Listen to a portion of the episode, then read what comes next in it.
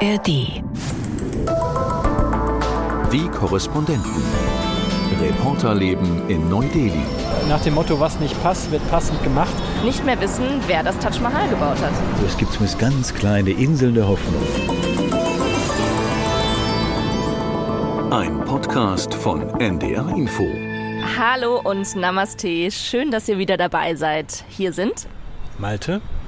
Udo. und Charlotte. Und äh, ja, wir sind heute zu dritt hier auf der Dachterrasse.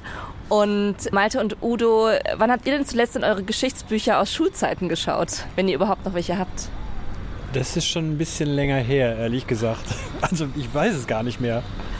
Also lange, lange her. Ich habe allerdings kürzlich gerade meinen Dachboden aufräumen müssen und Kartons aufgemacht und da waren wirklich alte Bücher drin. Auch Schulbücher gelesen habe ich allerdings nicht, ehrlich gesagt. Ja. Ich habe, glaube ich, auch keine Geschichtsbücher mehr, aber ich glaube, ich habe so von damals noch so alte Französischbücher. Das ist die perfekte Überleitung, weil ich nämlich ganz zufällig geplant von mir, weil ich nämlich diese Woche berichtet habe gerade über die Tatsache, dass die indische Schulbehörde die Geschichtsbücher vor allem verändert hat, weil nämlich gerade hier in Indien das neue Schuljahr angefangen hat. Anders als in Deutschland fängt hier das neue Schuljahr immer im Frühjahr an. Und die nationale Bildungsbehörde hat es groß angekündigt, dass sie Passagen kürzen werden, weil sie nämlich gesagt haben, ja, die armen Schülerinnen und Schüler, die waren jetzt durch die Pandemie so gebeutelt, wir müssen doch den Lernstoff etwas entschlacken.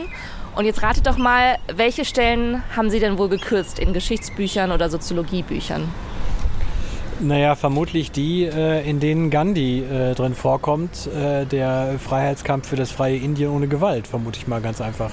Genau. Malte, du hast vielleicht schon vorher gelesen oder du wusstest es natürlich einfach so. Wir wissen, wir wissen von gar nichts hier. Wir sind völlig uninformiert. Alles unvorbereitet. Naja, man muss ja auch mal dicke Hose machen, was man alles weiß. Ja, ja. Nee, aber Gandhi ist nämlich genau das richtige Stichwort, ähm, weil ich habe das nochmal nachgelesen. Bis jetzt konnten Schülerinnen und Schüler eben über den Mörder von Mahatma Gandhi, von dem Unabhängigkeitskämpfer lesen, dass es eben ein extremistischer Hindu war. Und ab jetzt sind die Schulbücher eben verändert worden. Jetzt steht da nur noch, he was shot dead by a young man. Also er wurde erschossen von einem jungen Mann. Und dahinter steckt natürlich ganz klar die neue Richtlinie der äh, hindu-nationalen Regierung. Malte, du hattest vergangene Woche ja auch schon darüber gesprochen, wo das Land hier hindriftet, die Demokratie. Und das wundert dich wahrscheinlich nicht, wenn du das hörst, oder? Dass jetzt auch die Schulbücher umgetextet werden. Naja, da bleibt einem ehrlich gesagt als Mitteleuropäer erstmal der Mund offen stehen, weil äh, das ja eine Art und Weise ist, mit Geschichte umzugehen, wo wir irgendwie dachten, das hätten wir hinter uns gelassen und das sei irgendwie 19. Jahrhundert. Ähm, wenn das jetzt hier wieder fröhliche Umstände feiert, dann äh, ist es natürlich was, wo man sehr hellhörig wird. Und ich habe ja letzte Woche schon mal erzählt, dass ich mich so ein bisschen mit der Frage äh, umgetan habe, wie steht es denn eigentlich um Indiens Demokratie? Wie ist es mit Meinungsfreiheit? Wie ist es mit Meinungsdiskurs hier? Und da sprach ich eben auch mit dem Chefredakteur eines Magazins, vielleicht vergleichbar mit dem Spiegel bei uns, Caravan Magazine, der sagte eben, äh, beziehungsweise als wir bei ihm gedreht haben, dann braucht man ja immer so Bilder, äh, um irgendwie zu dem hinzuführen, zu seinem Interview, dass der nicht auf einmal so pups ins Bild springt mit einem Interview. Der berühmte Antexter der Tagesschau. Ja, äh, absolut. Und was wir in Deutschland natürlich lieben als bildungsbürgerliches Land ist, wenn jemand vor einem Bücherregal steht und ein Buch rauszieht und darin dann blättert, das habt ihr alles 38.712 Mal in irgendwelchen Filmen im Fernsehen gesehen. Und das habe ich ihm auch zu, habe ich auch zu ihm gesagt, ich sage, pass mal auf, nimm doch bitte mal so ein Buch, wir Deutsche stehen auf sowas, das sieht so intellektuell aus. Und dann guckte der über seine Bücherwand und äh, sagte, jetzt muss ich aber erstmal überlegen, welches ich nehme. Und es dauerte dann tatsächlich eine Minute, bis er seine Wand durchgegangen hat, bis er auf einmal sagte, ich hab's.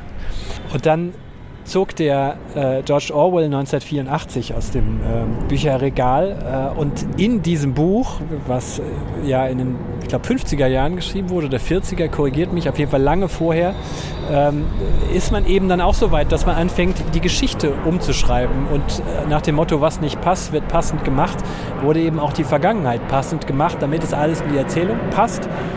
Der Chefredakteur sagte eben, das ist eigentlich das Buch zur Zeit, denn wir fangen jetzt wahrscheinlich auch damit an. Und hoffentlich geht es nicht weiter. Und das ist ja so bitter, weil auch in den sozialen Medien gab es ganz viele Kommentare zu diesem Vorgang, zu den veränderten Schulbüchern und da war ganz oft die Rede davon, eben von 1984. Äh, und ich habe auch eine Geschichtslehrerin interviewt, die gesagt hat, man kann ja nicht einfach Geschichte aus der Jetztzeit im Nachhinein verändern und dass politische Parteien doch bitte ihre Ideologie außen vor lassen sollen, wenn es gerade noch um Schülerinnen und Schüler geht, die ja noch beeinflussbar sind und dass man ja viel eher Geschichte dazu nutzen sollte, daraus zu lernen. Aber es ist schon bemerkenswert, Udo, oder? Die Geschichte einfach jetzt umzuschreiben und ganze Passagen einfach wegzulassen. Allerdings bemerkenswert, und man muss ja auch wissen, äh, Gandhis Rolle zu reduzieren, so kann man das ja mal sagen, hat ja auch damit zu tun, und ich kenne ja deine Recherche, Charlotte, deswegen weiß ich das, äh, dass Gandhi ja dafür gestanden hat, zu sagen, es sollten in Indien nicht immer nur Hindus herrschen, das sei gefährlich. Es müsste eine gemeinsame Regierung geben. Eine Aussage, die jetzt auch nicht allzu wohlfeil ist, wahrscheinlich derzeit. Und das gehört ja auch dazu. Und wenn man jetzt sehen, 20 Jahre weiterdenkt, dann hat man eine Generation, die von Teilen dieser Geschichte einfach nichts mehr weiß. Kleiner Exkurs, in Kambodscha hat man das vor 20 Jahren auch so gemacht, indem man einfach die Pol Pot-Zeit aus den Büchern gestrichen hatte, weil sie unlieb war und weil auch Hun Sens Rolle des Premiers dort ein wenig unklar war, will ich mal sagen. Ähm, das funktioniert, wenn man da jetzt unterwegs ist und trifft 30-Jährige, die wissen nichts aus dieser Zeit. Das könnte hier genauso passieren dann. Ja. Und gerade auch Gandhi, weil Gandhi ja einfach für Gewaltfreiheit stand. Er hat auch die, den Muslimen die Hand ausgestreckt und die hindu-nationale Regierung, die aktuelle, vertritt ein anderes Bild. Aber nicht nur zu Gandhi wurden entscheidende Passagen weggelassen, sondern auch ein ganzes Kapitel zu den Mogulherrschern, also den muslimischen Herrschern, äh, wurde ein ganzes Kapitel weggelassen. Und dabei ist es so absurd, weil wenn man hier auch in den Straßen unterwegs ist, überall sieht man muslimische Grabstätten und diese Mogulherrschaft, die so um die 400 Jahre ja geherrscht haben, ähm, die haben ja so viel hinterlassen. Das heißt, Schülerinnen und Schüler werden in 20 Jahren wahrscheinlich nicht mehr wissen, wer das Taj Mahal gebaut hat. Ja, also das, da schlackert man nur mit den Ohren und wackelt mit dem Kopf, aber verständnislos in dem Fall. Ähm, und ähm, ja, Obacht, wie das weitergeht. Es gab dann auch so einen satirischen Kommentar in den sozialen Medien, da schrieb dann jemand, ja, das Taj Mahal ist ja so ein super schönes Gebäude, aber warum wurde es bitte nach einer Teesorte benannt? Weil es nämlich, haben wir auch, es gibt so eine Teesorte, so schwarzen Tee und der heißt eben Taj Mahal und das ist, sind dann halt, das, da bleibt einem so ein bisschen das Lachen im, im Halse stecken. Äh, ja, würde ich auch sagen. Ich habe noch kein Taj Mahal getrunken, aber ich habe es gesehen immerhin schon. Lass mich kurz noch zu Gandhi sagen. Ähm, äh, ich war gerade, hatte das Glück vor drei Tagen im Gandhi Museum zu sein, das es hier ja gibt, das auch durchaus besuchenswert ist. War ein äh, Sonntagvormittag, es war recht leer, aber es war eine Schülergruppe dort, ähm, ohne Lehrer. Also offenbar gab es dann Auftrag aus der Schule, etwas zu recherchieren und die haben sich alles angeschaut. Das war im Positiven hieß, dass ähm, es wird in der Schule über Gandhi gesprochen, das kommt man dem entnehmen. Ich sag mal, im Negativen war es so, dass die sich eigentlich nichts wirklich angeschaut haben, sondern die waren mit ihren Smartphones unterwegs und haben alle Schaukästen abfotografiert, um es dann mit nach Hause zu nehmen und wahrscheinlich nie anzuschauen. Das war auch interessant. Ja. Und das ist ja, dieses Gandhi-Museum ist ja das Haus, wo er zuletzt gelebt hatte, als er dann erschossen wurde. Und es ist ja wohl so, dass seine, seine letzten Schritte sieht man und dann gibt es auch so einen kleinen Tempel, so eine Gedenkstätte. Ich war nämlich noch nicht in diesem Haus, ich muss mich jetzt outen. Äh, und Udo, du warst wahrscheinlich an diesem kleinen Tempel, weil da sind eben ja auch Bilder entstanden, weil als Annalena Baerbock hier in Delhi war, war gab es einen Termin äh, und auch Olaf Scholz, der war an einer anderen Gedenkstätte zu Gandhi. Ähm, also es gibt Bilder auch von deutschen Spitzenpolitikern, denen es offenbar wichtig war, auch gegenüber der indischen Regierung zu zeigen, wir gedenken gerne an Gandhi, eben an diese Gewaltfreiheit. Ne? Ist ja ein guter Ort dafür, um genau zu gedenken in dieser Richtung. Und der hat auch was, der hat wirklich was, der atmet Historie, dieser Ort. Und sein Arbeitsplatz, Gandhis Arbeitszimmer ist nachgebildet. Es gibt sehr, sehr, sehr viele sehr schöne, beeindruckende, bewegende Fotos auch von ihm dann, als er erschossen wurde als Leichnam. Also sehr viele, sehr deutliche Fotos. Hat mir fast, ging mir fast ein bisschen zu weit, ehrlich gesagt. Aber lohnt sich da fast ein paar Stunden Zeit zu nehmen, die ich, um ehrlich zu sein, nicht hatte. Aber man, man, man geht da schon sehr, sehr beeindruckt raus und nimmt, nimmt etwas mit. Und es ist auch relativ viel Kunst. Da ist der, der, der Kopf von Mahatma Gandhi, der ja, der ist ja ikonisch, den kennt ja jeder. Der ist nachgebildet so aus einer Collage von Zeitungsartikeln. Wenn man näher rangeht, geht, merkt man das, wenn man weiter weg ist, sieht es aus eben wie der, wie der Kopf von Mahatma Gandhi. Ganz schön, große Empfehlung. Und Gandhi ist ja auch da, also ich würde behaupten, in Deutschland, wenn man rumfragt, wer ist der indische Nationalheld, würden alle ja Gandhi sagen. Aber äh, Udo, du hast schon erwähnt, eine Recherche, an der ich gerade sitze. Es gibt eben inzwischen ja einen anderen großen Helden, der zumindest von Premierminister Modi äh, inszeniert wird, äh, Subhash Chandra Bose, zu dem dann später mehr, wenn ich dann meine größere Geschichte dazu veröffentliche. Aber Malte, du, du streckst gerade den Finger in die Luft. Ja, weil ich mich jetzt schon freue, nachdem wir gerade zehn Minuten über diese Reformen im Bildungssystem gesprochen haben und über Gandhi, was er bedeutet, was er für Indien bedeutet. Wir haben ja einen Stammhörer dieses Podcasts und aller unserer Produkte, der sich selbst immer als Auslands-BJP bezeichnet. Immer wenn das hier ausgestrahlt, versendet worden ist, dann kriegen wir immer so Kritik. Ich bin jetzt schon gespannt. Grüße an den oder die, wer immer es ist, was, wie, uns, wie er uns jetzt richtig stellt, was wir eigentlich schon wieder Falsches erzählt haben. Und äh, man kann uns übrigens auch eine E-Mail schreiben. Ne? Also wenn es da draußen Menschen geben, die Dinge kritisch sehen, die wir hier äh, in den Raum stellen, auf die Dachterrasse, schreibt uns gerne eine E-Mail. Wir freuen uns über Kontakt und das ist ja auch keine Einbahnstraße. Wir antworten ja auch. Absolut. Entweder per Twitter oder per E-Mail. Genau. Ja, Udo, du hast es erwähnt, du warst ein bisschen unterwegs in Delhi am Wochenende. Du warst am Gandhi Smriti, heißt das ja, glaube ich, auf Hindi, ne? in diesem Gandhi-Museum. Ähm, was hast du denn noch gemacht? Ähm, bei doch recht heißen Temperaturen, ne? Allerdings, wir gehen ja auf eine Hitzewelle zu. Hier kommendes Wochenende sind 41 Grad prognostiziert und äh, das ist ein bisschen zu viel jetzt auch für Mitte April für, für Delhi und Indien. Also wirklich Heatwave und auch ein bisschen Klimawandel dahinter. Das ist, glaube ich, allen klar hier. Ja, ich war in Old Delhi auf dem Weg dorthin das will ich ganz kurz sagen, habe ich mir einen sogenannten Stepwell angeguckt. Stepwell, bis vor kurzem wusste ich wirklich nicht, was das ist. Man, das Wort kann man auch gar nicht richtig übersetzen. Das ist ein ein, ein Regenwasserauffangbecken, ein, ein historisches, ein hundert, mehrere hundert Jahre altes, mit ganz vielen Treppen, deswegen Stepwell, die runtergehen. Da unten kann man das Wasser dann einsammeln. Und einen solchen gibt es mitten in Delhi, äh, wunderschön, riesengroß und an diesem Tag voller junger Menschen, die dort äh, gepostet haben, fotografiert haben, sich selbst gefeiert haben. Sehr, sehr schön, auch das besuchenswert. Und dann waren wir in Old Delhi. Wir heißt, ich hatte einen, ja, so einen Guidenfahrer. Das hilft dann doch schon ein bisschen in diesem sehr unübersichtlichen alten Stadtteil. Du hast vorhin die Mogulen erwähnt. Ist ja aus der Zeit, ist nicht der älteste Stadtteil Delhis, aber eben ein sehr alter und heißt eben Old Delhi. Jedenfalls für Touristen. Man kommt da in eine, eine Welt, die irgendwie 100 Jahre zurück zu sein scheint oder mehr.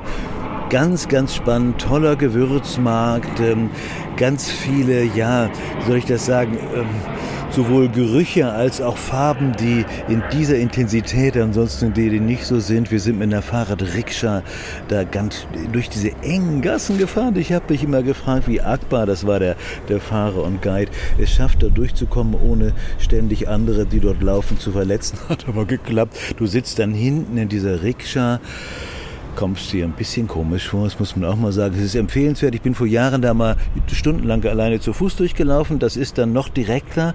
Äh, wahnsinnig anstrengend natürlich und man verläuft sich auch gerne. Also es war okay, auf der Rikscha zu sitzen, hat aber so ein bisschen was Postkoloniales, was Quatsch ist, weil alle anderen, alle Inder sitzen da ja auch, das nutzt ja jeder und die Fahrer verdienen damit ihr Geld, ist alles okay, aber es fällt uns ein bisschen schwer, muss man ehrlich sagen, das zu tun. Ähm, man kann dann auf, auf, auf Dächer steigen, gar nicht Dachterrassen, sondern mit so einem Guide geht man in Häuser rein, die man sonst ja allein nicht betreten würde und guckst dann über diese Stadt. Du siehst dann auch schon, muss man klar sagen, in die Häuser hinein, du siehst Lebens- und zum Teil auch Arbeitsverhältnisse und denkst, boah, das ist ja heavy, ja. Also schwarze Wände, schimmlige Wände, all das hat so einen großen morbiden Charme für uns. Leben möchte ich da nicht. Ähm, aber es ist äh, sicherlich einer der spannendsten Stadtteile Delis. Ja. Und du hast noch erzählt, dass der Fahrer ja praktischerweise etwas Englisch konnte. Ähm, und, aber er hat dir noch eine andere Geschichte erzählt, die wieder auch viel aussagt, finde ich. Wir haben, äh, als ich ihn buchte, war ja, glaube ich, Charlotte, ein Tipp von dir. Vielleicht, vielleicht. Der kam von Olli. Ich gebe es an dieser Stelle ja. weiter. Ich war sehr beeindruckt. Oliver Meyer kennt nämlich den besten Fahrradrikscha-Fahrer von Old Delhi. Genau. Als ich ihn buchte, haben wir hin und her gechattet und ähm, als, ich, als er dann vor der, vor der Tür stand, ähm, äh, am Tag darauf, sagte er irgendwann, Mensch, ich kann gar nicht lesen und schreiben, aber meine Töchter, meine drei Töchter gehen zur Schule, worauf er zu Recht sehr stolz war und die haben ihm übersetzt und haben dir dann geantwortet. Ähm, und er sagte noch was ganz Nettes. Er sagte, ähm, Mädchen sind ja in Indien weiterhin nicht so gut angesehen. Ich sehe das nicht so. Ich, ich, liebe meine Töchter, ich bin sehr stolz auf sie. Das war ihm wichtig, das zu sagen und damit hatte er mich auch sofort eingenommen, logischerweise, ist ja klar. Ja, aber wie gut, dass du neben der Arbeit auch mal rausgekommen bist. Dafür ist ja also Delhi auch gut, dass man mal ein bisschen links und rechts guckt. Und du sitzt heute noch an einer Geschichte, die eher im Süden von Indien spielt, und zwar in Kochi. Ja, da geht es darum, dass dort äh, die Süßwasserbrunnen und Seen stark versalzen sind, so sehr, dass sie mittlerweile gar nicht mehr nutzbar sind. Früher hat man daraus getrunken, früher heißt vor etwa 60 Jahren. Dann war das Wasser zum Trinken zu salzig, man konnte noch kochen damit, später konnte man zumindest noch Wäsche waschen. Mittlerweile geht all das nicht mehr. Mittlerweile ist auch kaum noch Wasser in den Seen, sondern nur so eine mittelgrüne Brühe. Das hat mit Klimawandel zu tun, das hat äh, mit steigendem Meeresspiegel zu tun, also mit Salzwasser, das sich einträgt in die Süßwasserseen, hat aber auch mit Übernutzung der Brunnen zu tun. Also das Wasser, das da ist, wird einfach zu viel abgefragt, würde ich mal sagen. Einfach zu viele Menschen brauchen das Wasser. Die Orte dort rund um Kochi ist ja so eine 600.000 Einwohnerstadt, also keine für indische Verhältnisse maximal eine Mittelstadt. Ähm, Und an der Küste muss man ja dazu sagen, ne? an der Südwestküste. Deswegen von dem, von dem, von der von dem steigenden Meeresspiegel ja auch betroffen. Ähm, äh, die, die Menschen dort bekommen jetzt ihr Wasser mit, mit, mit Tankwagen und äh, holen sich das dann mit Eimern ab. Das ist auf Sicht natürlich keine Lösung, aber im Moment hat auch keiner eine Lösung. Meerwasserentsalzungsanlagen wäre eine Möglichkeit, aber teuer, wie wir wissen, und nicht mal eben installiert, äh, aber eben auch teuer vor allem. Und die Übernutzung der Brunnen, also zu viele Menschen brauchen das wenige Wasser, ist damit noch lange nicht gelöst. Also eigentlich gar nicht zu lösen. Teil des eben Klimawandel. Für, für diese Erkenntnis kann man vielleicht nicht dankbar sein und sagen, da kann man ja was tun, aber Overpopulation ist eben das andere Problem an der Stelle. Udo, du hast erwähnt Überbevölkerung, aber das scheint ja eine, ich, ich stelle mir das krass vor, weil die Menschen brauchen ja Trinkwasser, du brauchst Wasser zum Kochen, zum Waschen und auf einmal kommt da nur noch salziges Wasser aus dem Hahn. Das ist ja heute so ein bisschen die Folge der geplanten Übergänge. Malte. Die funktionieren. Die funktionieren hervorragend. danke, danke. Weil wir können nämlich direkt äh, einen Betroffenen befragen. Äh, Malte war nämlich zufällig äh, bis gestern in Kochi und wir fragen uns natürlich, war das Wasser salzig, was aus dem Wasserhahn kam? Nein. Nein, also es war ähm, überhaupt nichts äh, zu spüren, es war überhaupt nichts zu bemerken. Ich habe keine Wasserwagen gesehen, die durch Fort Kochi, das ist so die Altstadt äh, von äh, Kochi, äh, gefahren sind, wo mein Gästehaus war. Ich habe von all dem nichts mitgekriegt. Äh, ich war auch ansonsten noch in Kerala unterwegs und bin in die Berge gefahren. Auch da äh, keine Probleme. Was ja nicht heißt, dass es das Problem nicht gibt, nur weil äh, Malte Pieper, der jetzt zufällig mal über die Straße geht, das Problem jetzt dem Problem des Problems nicht angesichtig wird. Aber ähm, man hat schon äh, gemerkt, ähm, dass, also Udo hat ja gerade eben beschrieben, wie sein Blick von den Dächern oder über die Dächer in die Wohnung in Alt-Delhi war. Ich habe eine Kanutour durch die Backwaters gemacht. Das ist so eine Art, naja, Mangrovenwälder. Also sowas wie der Spreewald, nur in äh, Südwestindien. Und ein bisschen und schwüler wahrscheinlich. Ein bisschen äh, schwüler, aber auch keine Schleusen, aber mit Kühen, die im Wasser rumstehen äh, und Hunden, weil es so heiß ist und sich da kühlen. Aber ansonsten das Prinzip ist ungefähr das gleiche. Und äh, wir haben dann Halt gemacht bei so einer Siedlung und da war eine, waren mehrere Frauen, die gearbeitet haben, die haben aus Kokosfasern Seile hergestellt. Das ist ein Programm der äh, kommunistischen Landesregierung, die es da gibt. Ja, richtig gehört. Kerala wird von den Kommunisten äh, regiert. Man sieht auch über Hammer, Hammer und Sichel und äh, rote Fahnen um diesen Menschen, die eben in diesem Kanalsystem leben, äh, irgendwie ein Auskommen zu verschaffen. Und die kriegen dann die Kokosfasern aus dem Nachbardorf da hingelegt und dann machen die daraus Seile. Und worauf ich hinaus will, war, die Frau stand neben zwei sehr altertümlichen kleinen Motoren, die dann die Seile gedreht haben. Äh, rechts standen zwei Kühe in einer Art Stall, der gemauert war mit Dach. Und daneben stand so eine Art Plastikhaufen, das war ihr Haus. Äh, es waren wirklich nur Plastik, dünne Plastikwände, eine Folie oben drüber. Und da lebte sie jetzt seit vier Jahren, weil vor vier Jahren ein Hochwasser ihr Haus zerstört hat und äh, kein Geld da ist, um das irgendwie zu reparieren und zu sanieren. Es ist mehr ein Überleben als ein Leben, was sie hat durch diese äh, Seilproduktion, die sie da macht. Und solche Geschichten konnte man da immer wieder hören. Das heißt, das Leben äh, da, äh, auch der äh, steigende Meeresspiegel beziehungsweise durch ungünstige Wetterkonstellationen, die da eintreffen, das hat dann da gleich massive Auswirkungen. Und da gab es eben auch viele Häuser, die hatten, kannten das Problem von Udo sowieso nicht mit dem Salzwasser, was aus der Leitung kommt, weil es gar keine, Salz, äh, gar keine Wasserleitung gibt in diesen Häusern. Also es war eine sehr abwechslungsreiche Geschichte, kann ich jedem nur empfehlen, da mal hinzufahren. Auf der einen Seite die Hafenstadt äh, Kochi mit einer Altstadt, einem holländischen Viertel, einer jüdischen Synagoge, einer portugiesischen Kirche, also die Überbleibsel der Kolonialherren. Und auf der anderen Seite eben wenige Meter entfernt äh, das ganz andere Leben, was es da auch gibt. Das heißt, äh, hast du denn mal rumgefragt mit diesem Salzwasserproblem, aber du warst ja privat da, das heißt, du warst ja nicht auf Recherche, aber das heißt, du hast es auch nicht so zufällig mitbekommen.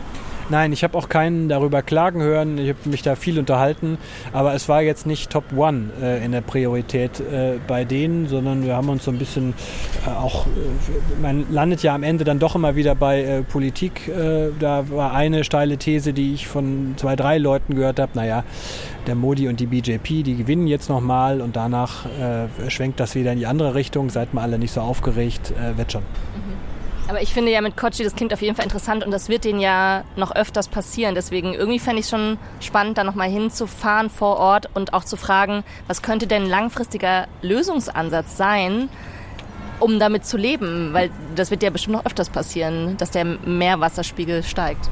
Ja, das denke ich auch. Das sollten wir uns mal genauer anschauen. Und um das, ich kann das ja gar nicht auflösen, diese unterschiedlichen Eindrücke. Und die sind ja auch äh, eigentlich ja gar kein Problem. Die sind eben so. Diese, die Geschichten, die ich eben erzählt habe, die stammen aus so kleinen, kleinen Dörfern außerhalb von Kochi, also eine ganze Ecke weit weg. Also es mag da unterschiedliche Eindrücke und unterschiedliche Problematiken auch ganz einfach geben. Und ich glaube auch, dass, äh, wie eben ja von Malte geschildert mit, den, mit dem Plastikhaus, dass viele Menschen noch ganz andere Probleme haben, die noch viel größer sind als die Frage, ist mein Wasser zu salzig oder nicht. Das dürfen wir nicht vergessen. Vor allen Dingen, weil, also wir haben ja in diesem Podcast immer wieder darüber geredet, wenn Leute hier zur Vertretung kommen, wie ich oder wie Udo, wie Jakob, was ihre Eindrücke hier so sind. Und ich erlebe das ja jetzt seit fünf Wochen und was, wo wir bei bei Auswirkungen von Umweltverschmutzung, Klimawandel und so weiter sind, was ich überhaupt nicht fassen kann und was außerhalb meiner Vorstellungswelt ist. Egal, wo ich in diesem Land bislang war, überall wird Müll in die Ecke geschmissen, liegen Plastikflaschen rum. Äh, Mülleimer gibt es entweder gar nicht, sie sind überfüllt, werden kaum geleert oder nicht genutzt. Und das war auch genau das, was ich mich in Kochi, um Kochi, also in Kerala, dem Staat, wieder gefragt habe. Was soll das? Es sieht nicht nur scheiße aus, es äh, verschmutzt ja alles, es macht alles kaputt. Du fährst durch diese Kanäle, da schwimmen dir Plastikflaschen entgegen, irgendwo jenseits äh, jeder menschlichen Siedlung. Und dann kommt auf einmal, das ist dann auch wieder Indien, steht da ein, naja, so alt wie mein Sohn, 10, 11, auf einem Boot, macht gerade das Boot fertig, hat da zwei Säcke draufgeladen. Was machst du? Ach, ich fahre jetzt mal so ein bisschen raus, sammle Plastikflaschen ein und verdiene mir ein bisschen Geld dazu. Also es, äh, dann, äh, da geht einem dann auch wieder das Herz auf, weil irgendwie reguliert es sich dann doch wieder, wenn auch nicht vollständig. Ja, the Indian Workaround, ne? Ja, und das können, manchmal können das ja Lösungen sein, zu sagen, wenn man mit dem Einsammeln von Müll Geld verdienen kann, dann werden das auch Menschen tun und wahrscheinlich auch nicht nur Kinder. Es muss sich jemand organisieren, dann funktioniert das auch. In dem Fall war es ja wahrscheinlich selbst organisiert, weil der Junge klug war, sein Taschengeld, das er wahrscheinlich gar nicht bekommt, aufzubessern. Aber ähm, das könnten auch Erwachsene gut organisiert tun. In anderen Teilen der Welt klappt das ja auch, weil dieses Müll- und Plastikflaschenproblem hast du ja überall. Das ist so grausam, man kann sich das nicht mit anschauen. Und mir geht's hier so, wir haben auf diesem Tisch, ich muss es sagen, eine Plastikflasche Flasche stehen mit Wasser. Es ist wahnsinnig heiß, das ist berechtigt. Aber es fällt da mittlerweile wirklich schwer, aus solchen Flaschen zu trinken, weil du denkst, die nächste von diesen Flaschen fliegt wieder irgendwo hin. Ja? Aber ein Stück weit muss ich auch sagen, ist das Bewusstsein hat sich, glaube ich, hier schon oder fängt an, sich zu verändern, weil es gibt ja auch keine Plastiktüten mehr, die man so einfach frei kriegt. Man muss dafür bezahlen oder auch wenn man Delivery kriegt, kriegt man oft auch so, so Papiertüten, also oder keine Strohhalme mehr aus Plastik. Zumindest versuchen sie es. Sie sind nicht immer konsequent. Malte verzieht so ein bisschen das Gesicht. Er hat andere Erfahrungen.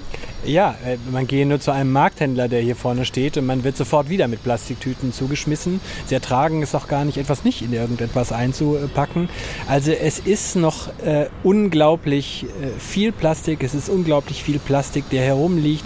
Es wird unglaublich viel Mist hier überall verbrannt, sodass ich mich auf dem Rückweg, das ist wirklich eine hochphilosophische Frage, als ich wieder auf irgendeine Klimadiskussion in Deutschland kam. Und auch jetzt wird ja munter darüber diskutiert, ob wir jetzt die Atomkraftwerke am Samstag abschalten sollen oder ob wir sie nicht abschalten sollen und was das mit dem Klima macht und so weiter.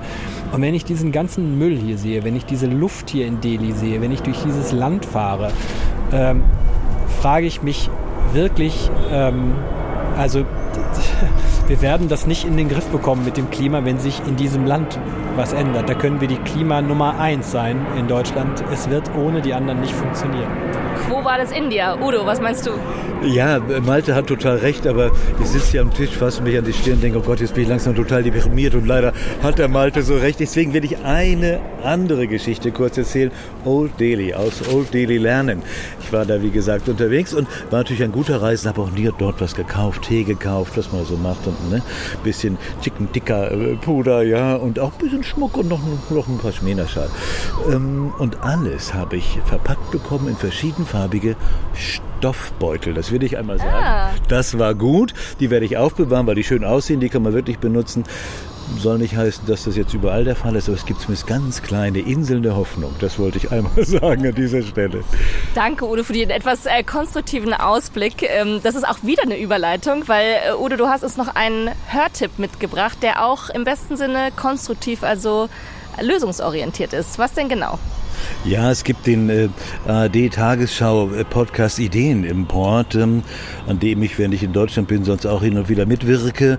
Und, und der wird sich jetzt in der neuen Folge, die es überall in der ARD-Audiothek gibt, jederzeit, wird sich beschäftigen mit dem Thema Trauer. Das Prinzip dieses Podcasts ist zu sagen, wir sind in Deutschland, wir haben ein Problem, eine Problematik, für das wir vielleicht keine richtig gute Lösung haben. Wir schauen mal in die Welt, ob es dort besser gelöst wird, besser gemacht wird. In diesem Fall geht es darum zu gucken, gibt es Länder dieser Welt, die mit dem Thema Trauer, das uns ja in Deutschland schwer fällt, damit umzugehen, besser umgehen. Ein Blick geht nach Indien. Da wird Peter, Peter Hornung, der jetzt ja gerade noch im Urlaub ist, aber hat das vorher aufgezeichnet, über Trauer in Indien erzählen, zusammen mit äh, Jenny Barker. Der zweite Blick geht nach Mexiko. Wer also noch ein bisschen mehr aus Indien hören möchte, sollte sich den Ideenimport in der ARD Audiothek suchen. Kann ich nur empfehlen. Und wenn ihr Anregungen habt oder Themenideen, Fragen, worüber wir hier mal sprechen sollten oder diskutieren sollten, vielleicht habt ihr auch Anregungen oder eine Antwort auf Maltes Frage, wo geht's hin mit Indien in Sachen äh, Klimawandel, dann schreibt uns gerne an neudeli.ndr.de, neudeli.ndr.de. Hier wird's schon ein bisschen windig, die Zettel fliegen hier schon fast vom Tisch. Und ja, wir wünschen euch eine schöne Woche und Tschüss sagen an dieser Stelle. Malte. Udo und Charlotte. Tschüss. Die Korrespondenten. Reporterleben in Neu-Delhi. Ein Podcast von NDR Info. Hallo, ich bin Arne Schulz, Host des NDR-Podcasts Mission Klima. In unserer neuen Folge schauen wir auf den Ausbau der Windkraft. Der soll ja massiv beschleunigt werden. Und für viele Menschen auf dem Land heißt das, dass sich ihre Heimat zum Teil drastisch verändert. Wir haben ein kleines Dorf in Niedersachsen besucht, wo die Menschen sich damit ganz schön schwer getan haben. Seit neuestem gibt's dort jetzt drei große Windräder, aber wichtig war den Menschen, dass davon dann auch möglichst alle im Dorf profitieren. Die Lösung ein Förderverein, der schon vor dem Start der Windräder einiges finanziert hat, von der Kita über den Friedhof bis zur Kirche. Und das Modell mit dem Verein, das könnte jetzt sogar Schule machen. Warum, erzählen wir in der neuen Folge unseres Podcasts Mission Klima Lösung für die Krise. Zu finden in der ARD Audiothek.